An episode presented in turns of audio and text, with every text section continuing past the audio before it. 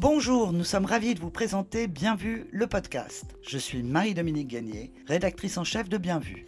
Je suis Pierre Tourtois, journaliste. Lors de ce rendez-vous bimensuel à écouter, nous décrypterons pour vous l'actualité. Nous vous donnerons la parole, opticiens et décideurs, pour partager vos passions, vos expériences, vos aventures métiers et vos interrogations. Dans ce podcast, en quelques minutes, la rédaction décrypte un temps fort de votre actualité, opticien et acteur de la filière optique. Aujourd'hui, épisode 3, l'anti-sèche, l'actu décryptée. Maintenant qu'Emmanuel Macron est réélu, qu'envisage-t-il pour améliorer l'accès aux soins, particulièrement dans notre secteur? Cette fois-ci, pendant sa courte campagne, Emmanuel Macron a annoncé que la santé serait un de ses chantiers prioritaires. C'est la moindre des choses quand on voit comment la crise sanitaire a montré les failles de notre système de santé. Pourtant, on ne peut pas dire qu'il y ait eu de vraies propositions concrètes en matière de réorganisation des soins. Certes, Emmanuel Macron a évoqué la généralisation des assistants médicaux, le développement de la télémédecine, la mise en place de référents pour effectuer des actes simples. Sur le papier, c'est très bien, mais concrètement, dans quelles conditions et avec quel rôle précis pour les paramédicaux, en particulier les opticiens?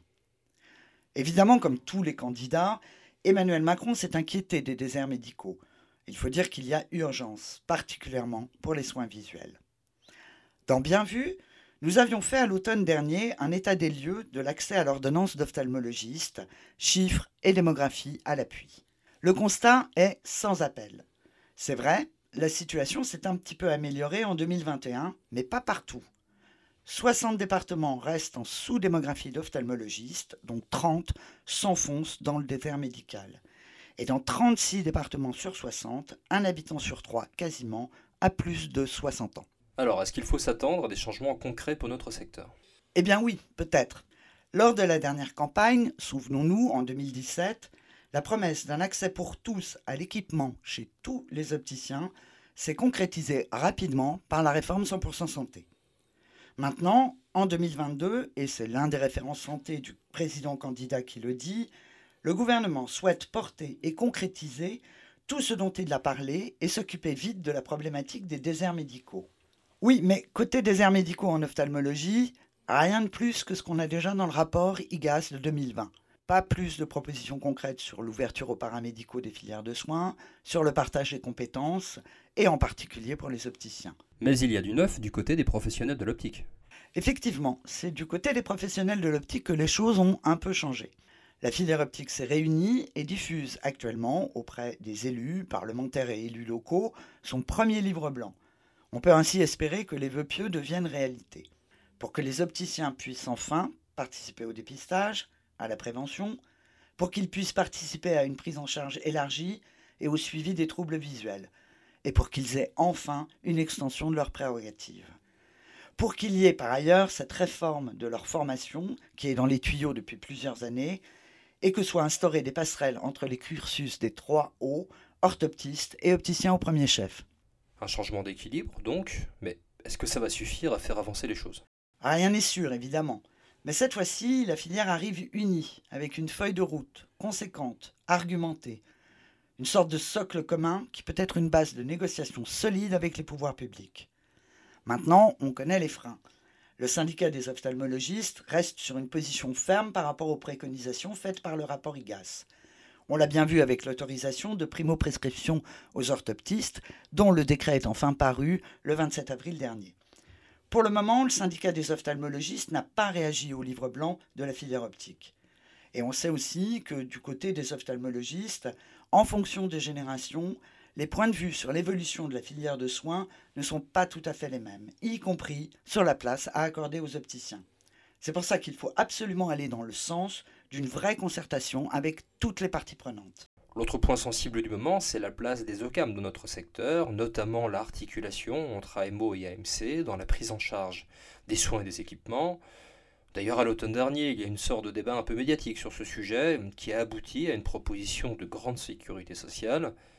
À quoi peut-on s'attendre de ce côté-là?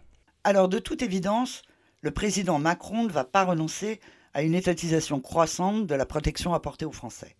D'ailleurs, entre les deux tours, il a évoqué l'extension du 100% santé à l'orthodontie et surtout la généralisation du tiers payant AMO-AMC géré par l'assurance maladie. Il ne veut pas de grande sécu, ça c'est sûr, il l'a répété plusieurs fois. Mais jusqu'où la nouvelle mandature voudra-t-elle mettre le curseur? Les deux années qui viennent de s'écouler ont mis à mal les OCAM. D'abord en faisant passer leur bilan dans le négatif avec un bond de 16% des remboursements santé en 2021. Et surtout parce que les pouvoirs publics ont pointé leurs frais de gestion et ont interrogé leur efficacité pour protéger les Français. Il y a donc une menace réelle pour les OCAM. Leur rôle dans le financement de la santé est bien sur la sellette. Ce n'est pas forcément une bonne nouvelle, car cela va renforcer leur volonté de maîtrise des frais de gestion. Et ils ont les outils pour cela, les réseaux de soins et les plateformes de tiers payants. On voit aussi certains assureurs tirer leur épingle du jeu, en particulier ceux qui ont une offre plus diversifiée. On observe aussi de nouvelles alliances, comme par exemple celle entre Generali et Sanofi. Pour rappel, Generali, troisième assureur mondial, est actuellement le terrain d'une bataille acharnée pour son contrôle entre des financiers d'un côté et Leonardo Del Vecchio, président d'Essilor Luxotica. Donc on se dirige vers une bataille plutôt rude.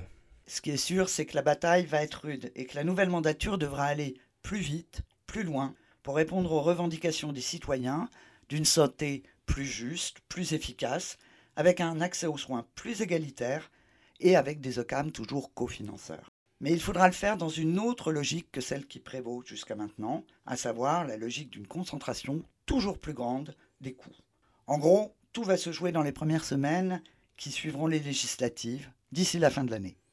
C'était le premier épisode de l'Anti-Sèche L'actu décrypté. Merci de votre écoute. Et rendez-vous dans 15 jours pour votre prochaine édition de Bien vu le podcast. Et d'ici là, portez-vous bien.